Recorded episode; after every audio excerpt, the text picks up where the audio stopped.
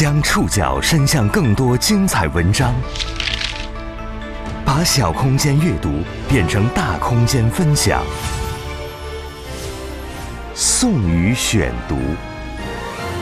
讲述现实世界里的真实故事，把小空间阅读变成大空间分享。欢迎各位收听宋宇选读。今天为大家选读的文章综合了《南都周刊》、《南方都市报》、《南方周末》、澎湃新闻的内容，我们将一起去了解。网红河滩背后的致命危险。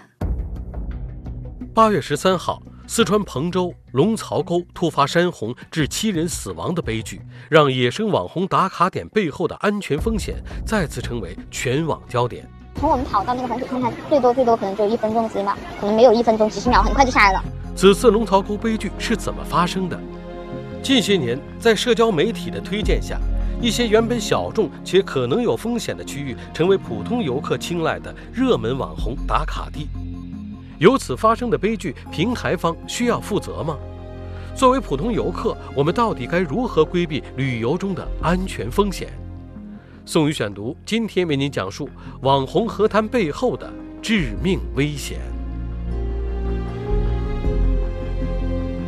八月的第二个周末，四川省成都市下辖的。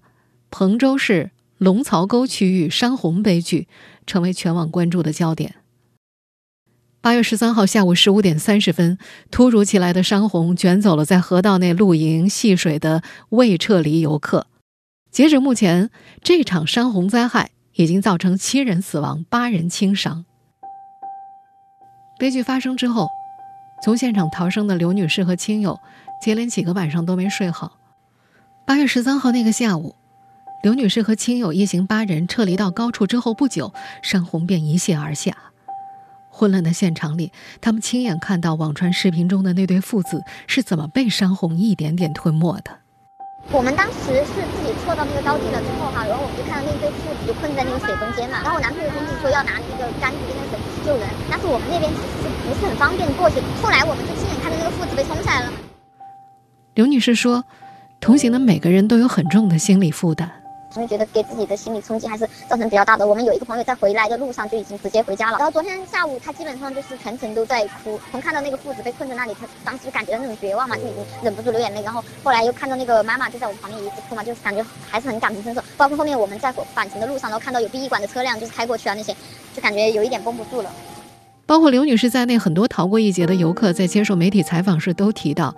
他们选择前往龙槽沟避暑。是看到了网络平台的种草推荐，就因为成都最近还是很热的，我们就是想过去避暑的嘛，玩水。当地民宿老板也提到，事发地龙槽沟是在最近两年才变成热门消夏避暑地点的。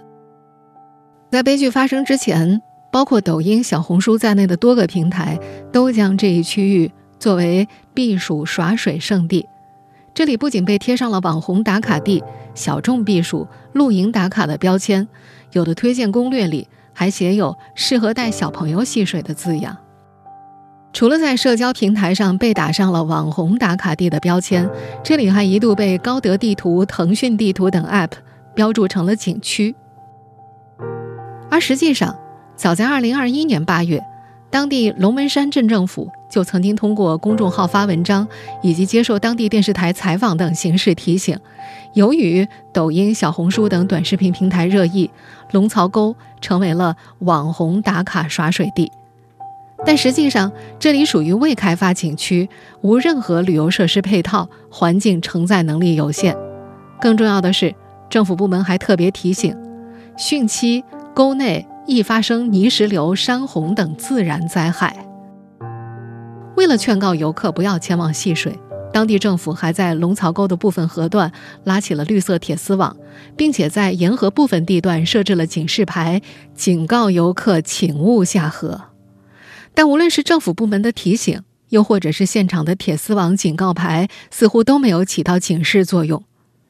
悲剧发生前，这种种警示被淹没在。社交平台上海量的网红种草推荐之下，甚至悲剧发生一天之后，在某家短视频平台上检索龙槽沟弹出的地点信息当中，依然注明该景点入围了成都市景点种草榜。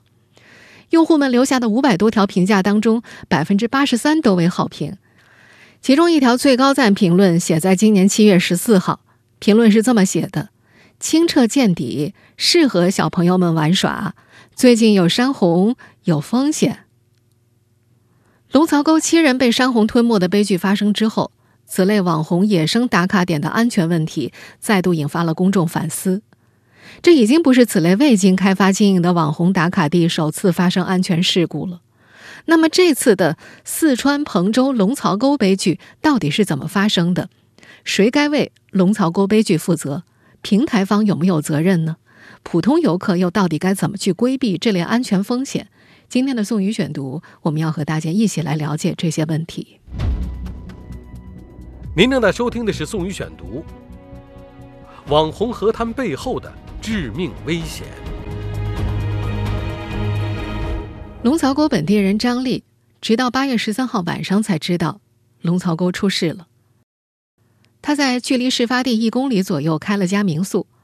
十三号当天一整天都在忙生意，只知道家附近没下雨。听说悲剧之后，他才想起来，那天下午后山高高的天空上一片黑。他按照经验判断，那时后山下雨了。在龙门山这一片，当地人把龙槽沟上游所在的海拔更高的山叫做后山，下游则叫做前山。在张丽的记忆里，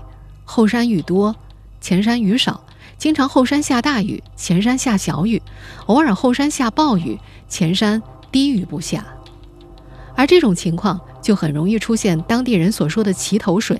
就是齐刷刷的来了，水很高的意思。在龙槽沟，张丽还没有亲身经历过齐头水，但是在附近山里的另一条沟，他远远看见过一次齐头水。他记得，天空无风无雨，但水就像开闸一样，突然就来了。他还记得那齐头水来的时候，远远能听到轰轰的巨大水流声，还有石头碰石头的声音。他说，本地人一听到后山出现这种声音，就知道涨水了，要赶紧跑。他不清楚，这次龙槽沟突然发生洪水的时候有没有这样的声音，但是在他看来，即便有的话，估计外地人也不明白这声音到底是什么意思。这位在龙槽沟附近做生意许多年的民宿老板没有判断错，悲剧发生的时候，绝大多数在龙槽沟游玩的游客都没有注意到远处轰轰的水流声。等他们发现的时候，山洪已经近在眼前。下午三点左右，刘女士一行八人抵达了龙槽沟下游。那时，当地飘起了一点小雨。没有任何山区生活经验的他们。不知道这小雨意味着什么，他们一行人依然在为露营做着准备。后我们到的时候大概是三点钟左右，然后我们就找那种河，就河边，然后稍微空旷平坦一点的，就我们刚把东西搬在那里，是有一点打小雨点啊。我们就说感觉雨也很小嘛，然后我们就说还是把天幕搭上。三点二十左右吧，才开始搭天幕的。比刘女士一行晚十五分钟左右抵达龙槽沟上游的苏民，是游客当中较早发现山洪的。他在接受《南方周末》采访时说。当时他和两位同事在龙槽沟最上游的池子里游泳，有十多位同事及家属在距其一百多米的下方河沟里戏水。由于觉得水温太低了，苏明很快上了岸。他说：“大概在十五点二十八分左右，他突然听到了非常响的‘砰’一声响，往沟里一看，原本清澈见底的水一下子变得浑浊不堪。他判断发生了山洪。”于是让身边的同事马上给山下的同事打电话，告诉他们突发情况。再接下来，他们就开始往下游跑，边跑边向沿途的游客喊：“上面有山洪，大家赶紧撤离山沟。”苏明说，他们呼喊的同时，也听到当地的工作人员在用大喇叭喊游客赶紧撤离。上去，来快点儿，涨水了后山，来快点儿，来快点儿，赶快赶快走了，走了驾车。与此同时，刚在下游搭完天幕的刘女士一行人听到有人大喊“涨水了”，但从没见过山洪的他们并不知道涨水到底是个什么意思。我们刚刚搭好天路，然后就听到有人就是在岸边喊嘛，就说快走，就是说涨水了，涨水了，快走。然后我们就很懵，因为我们都是没有见过洪水，也不知道涨水，我们而且大家都没有没有动。然后，但是我们还在收东西了，我们就那就走吧，就开始收东西。和刘女士一行一样不太在意的，还有很多在河滩里戏水，甚至把帐篷、天幕就搭在河滩边的普通人。他们有的呆住了，有的则是慢悠悠的往岸边走。在山洪爆发前三分钟上岸的徐女士，眼睁睁看着上游突然而来的大水把一部分人冲到了岸上，又将一部分人困在河中间的大石头上。徐女士说：“他们本来也在那片水域戏水的，但因为同行有个朋友突然表示自己心慌，坚持要上岸，大家才离开上了岸。大家刚在岸边上坐定一会儿，洪水就突然倾泻而下。”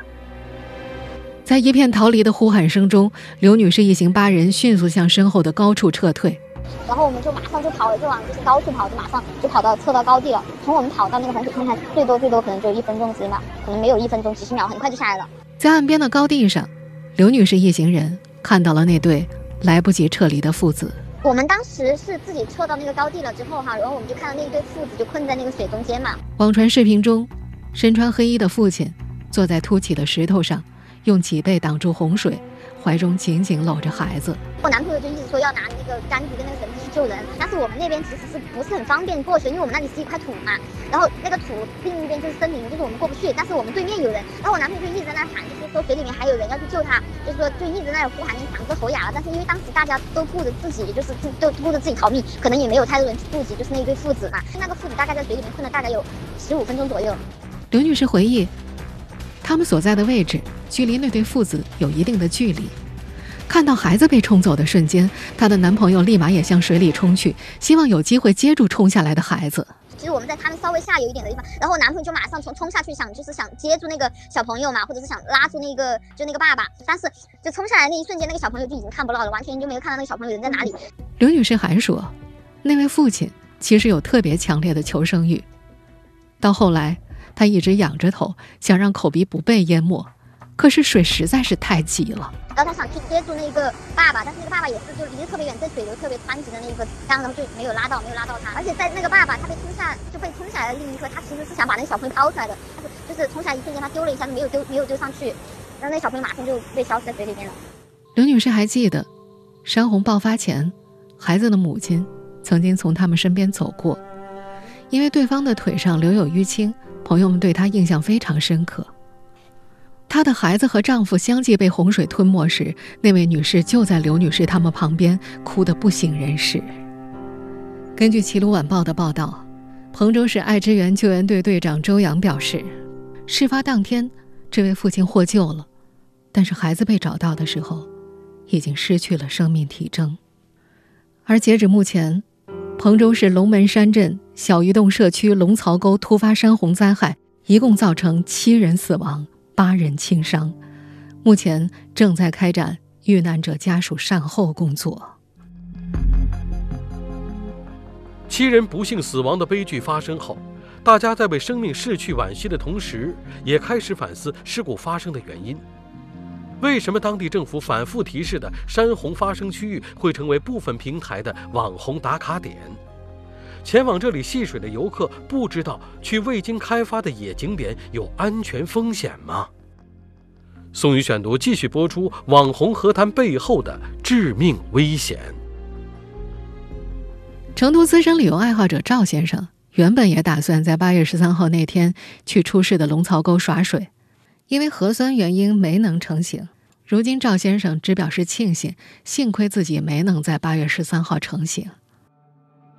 在赵先生的印象里，龙槽沟是从去年开始火起来的，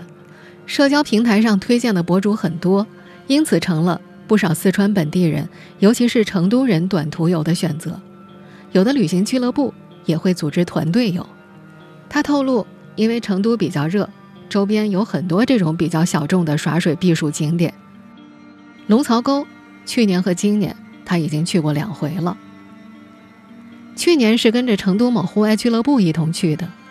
他记得去年去的时候就已经有不少人在那儿露营，他还注意到在河里支起桌子打麻将的也不少。在龙槽沟附近开了多年民宿的张丽也记得，到龙槽沟耍水这个概念是这两年才火起来的。根据他的观察，这两年到龙槽沟玩的基本都是城里人，成都人居多。他在接受《三联生活周刊》采访时特意提到，本地人一般都不会下河游玩。在不同的社交媒体上，龙槽沟这一区域主推的吸引力有这样几点：小众玩水地，人少，无商业气息，免费无门票。在赵先生看来，仅仅就免费这个点就能吸引不少人前去。更何况，尽管当地政府明确表示这儿不是景点，但是，包括高德地图、腾讯地图等几大地图 App 上，在事发前都是能明确搜到龙槽沟风景区这个目的地的。一名在事发当天前往龙槽沟的网友就说自己是在朋友的带领下去的，在去之前并不了解相关信息。因为导航上写的是风景区，他们就以为那儿是个正规风景区。在今年七月底，曾经去龙槽沟游玩的成都人宋女士也以为龙槽沟是个景区。她记得自己当时跟着地图上的龙槽沟风景区的导航到达了目的地。她说自己去的时候，在一个类似大门口的地方，甚至有三四个工作人员在组织扫健康码。如今回想起来。有几个事儿让宋女士觉得龙槽沟给了她正规景区的感觉：一是虽然没有门票，也没有正规的停车场，但进门之后有人引导他停车收费；二是在他误以为的景区门口，除了有两三个小摊在卖吃食之外，还有四五个小摊在卖玩水的装备、水枪、衣服之类的，甚至他还发现有更多的摊位在修建当中。龙槽沟的人潮汹涌。早就引起了当地政府部门的注意，他们从去年夏天开始就反复在各个渠道宣传这一泄洪区的危险性。除了我们前面提到的接受当地电视台采访，以及在政府的相关公众号上刊发提醒文章之外，在龙槽沟沿河两岸，当地政府还安装上了绿色铁丝网，并且在入口处装上了铁门。铁门和沿途铁丝网上。都树立了警示牌，写着“禁止下河，珍爱生命，私自下河，一切后果自负”的字样。在接受澎湃新闻采访时，离龙槽沟距离较近的一家温泉酒店的前台接待人员也提到，龙槽沟口的石碑上有明确的标志，人和车辆不让进入；沟口的铁门上也挂有牌子，提示不让人和车辆进入。一般情况之下。当地气象预报显示要下雨之后，小鱼洞社区工作人员会拿着高音大喇叭去那里提醒不要逗留。而七月底去龙槽沟游玩的宋女士在接受《三联生活周刊》采访时提到，她的确注意到有摩托车巡逻的工作人员在用大喇叭喊着什么，但是因为现场的声音很嘈杂，宋女士说她根本就没听清工作人员讲了些什么。她还说那次同去的朋友看到了警示牌，她自己。倒是没在意。那么，既然当地政府给涉事区域安装上了铁门和铁丝网，为什么不干脆禁止游客进入沟内呢？当地一名在现场维护秩序的志愿者说：“此前当地在沟口设置有铁丝网等障碍物，但不久就会被游客破坏。即便上面堵住了，也有人绕到钱江河滩，通过水沟进入龙槽沟之内。”因为在八月十三号死里逃生的女士在接受南方周末采访时提到，他们一家人就是跟着大批游客从铁丝网的豁口处进入的。天热，一家人原本想带着孩子到清凉的地方玩水，刚好呢在这个路段堵上了车，就下去玩了一下。他们此前不知道山洪居然这么厉害，逃生之后后怕不已。前面提到的那位被朋友和导航带进龙槽沟的网友也记得。八月十三号那天，去龙槽沟的人很多，自己到的时候差点都没找着车位。他通过路边停满的车辆判断，那天在那儿游玩的估计有千余人。事发之后，龙门山镇政府相关工作人员在接受媒体采访时称，因为气候和水源条件，当地长期受到成都市民的青睐，特别是最近高温天气持续，当地涌入大量游客。作为属地政府。在全境的河滩、溪流等地都设置了明显的提示标志横幅，劝阻游客不要下河游玩。不仅要防止突然爆发的山洪，一些孩子溺水的情况也在这里经常出现。可是，政府的工作人员就这么多，不可能每时每刻都在河里盯着人。彭州市应急管理局的工作人员也表示，事故河道并不是景区，只是河道周围的天然风景较好，夏天会有很多民众到河道周围纳凉。夏天河道较宽，水比较湍急，会有工作人员劝阻民众入河，但很多人根本就不愿意听。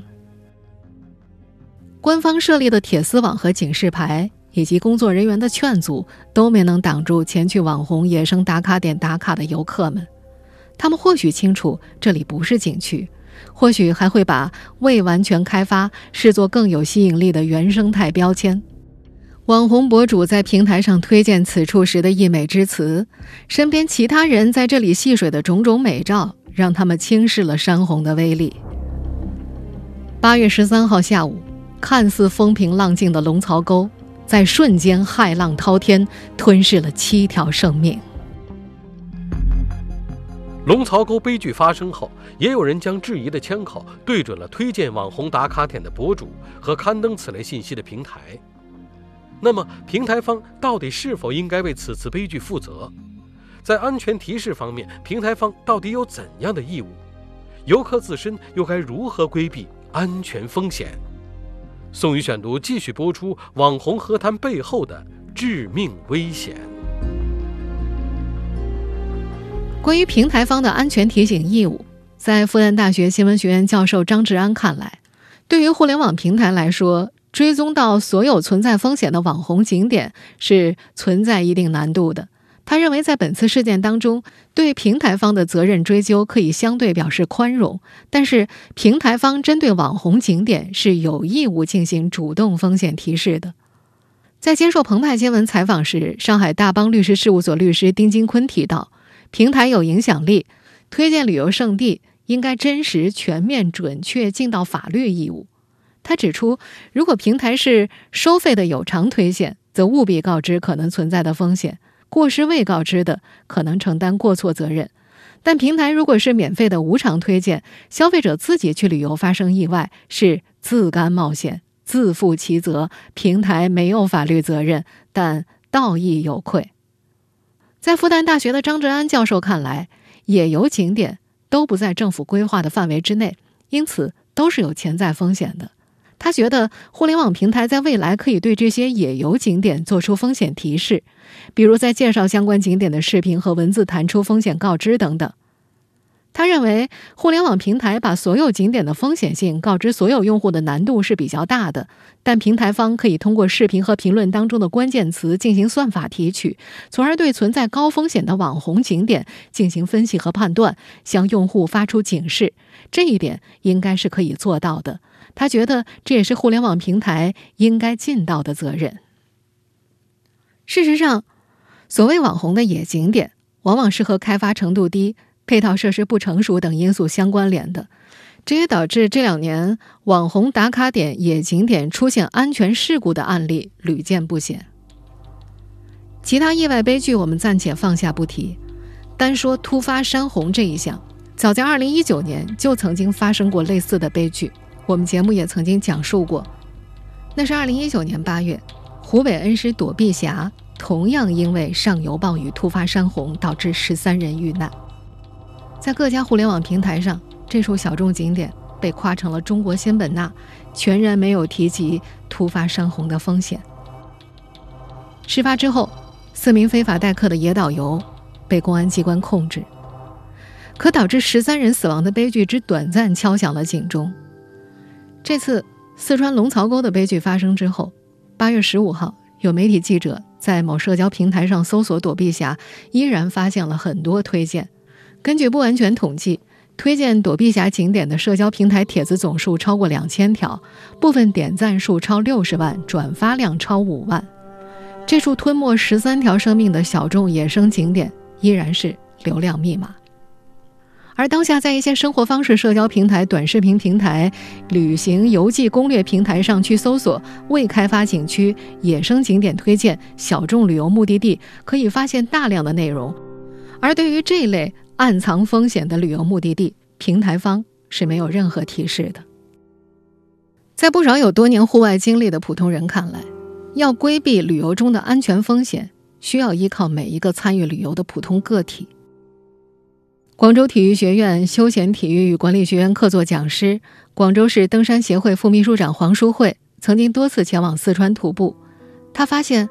四川这类在野生峡谷游玩的情况是非常普遍的，而如果在野外，这种旅游的风险系数其实很大。这其中呢，有遇见泥石流、山洪、溺水、失温、中暑、坠落物、骨折等风险。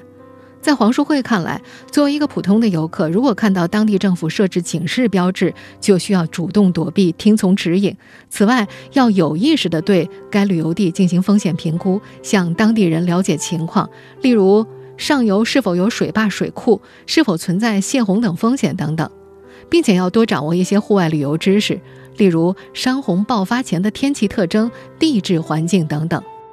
在接受《南方都市报》采访时，从事专业救援工作多年的贵州蓝天救援队队长王毅也提到，在户外露营是需要一定的专业知识的。首先应该避免在低洼地扎营，同时要关注水流情况。扎营这个常识不能在低洼的地带扎营。你溯溪啊，你夏天到水边去玩水的比较多，你发现。一突然有轰鸣声，它这个突然水变大有轰鸣声，还有水变浑浊，你就得赶紧撤离，或者，呃有断流的现象啊，呃这个都得及时的撤离。我看几个视频，有个抱着父子的那个，他回头那个选择的线路就有问题，他要往回头走的话就不会被冲走，时间就来得及。他要过河，选择了错误的路线，这个也是一个致命的问题。户外经验丰富的黄淑慧也说，如果遇到山洪，要迅速向河岸两边的高处撤离，不要试图往下游逃跑。如果被困在水中央的高地，也不要冒险尝试独自趟水转移，只能等待救援。可是，当洪水超过膝盖的位置，再遭遇到水流冲击的时候，一般就已经站不住了。所以，黄淑慧强调，风险防范要从源头做起，还是要以提前预防为主。山洪的爆发就在瞬间，逃生的时间是非常短的，后续救援难度也很大。作为一名资深户外人，他感觉到，虽然近年来普通人越发青睐户外活动，可是户外活动的安全知识普及力度有所下降。他觉得，户外运动组织俱乐部可以多向大众宣传户外运动的安全知识，同时，这类野生峡谷往往进山点比较多。当地政府可以设置围栏，并从下游入山口封锁，在容易发生灾害的季节，通过手机短信等方式发布安全提示等等。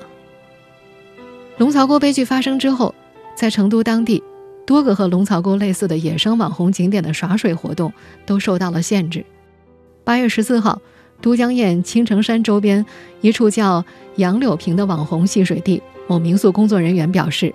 现在他们当地已经接到了通知，全部不准下河，能够下河的口子全被堵上了。此外，涉事的所有社交平台也终于开始对龙槽沟这个网红打卡地做出风险提示了。在几款地图 App 上，龙槽沟景区的定位地标被陆续删除；小红书上，龙槽沟的游玩攻略陆续被下架。检索相关关键词的时候，会弹出。旅游出行安全第一，请勿在危险地方逗留游玩的提示。在抖音上搜索龙槽沟的内容，也会出现临水游玩请注意风险提示，保护好自身安全的提醒。这些提醒能够起到多大作用，外界尚不清楚。更何况，对七条已经被洪水吞没的生命来说，这些提示来得太迟太迟了。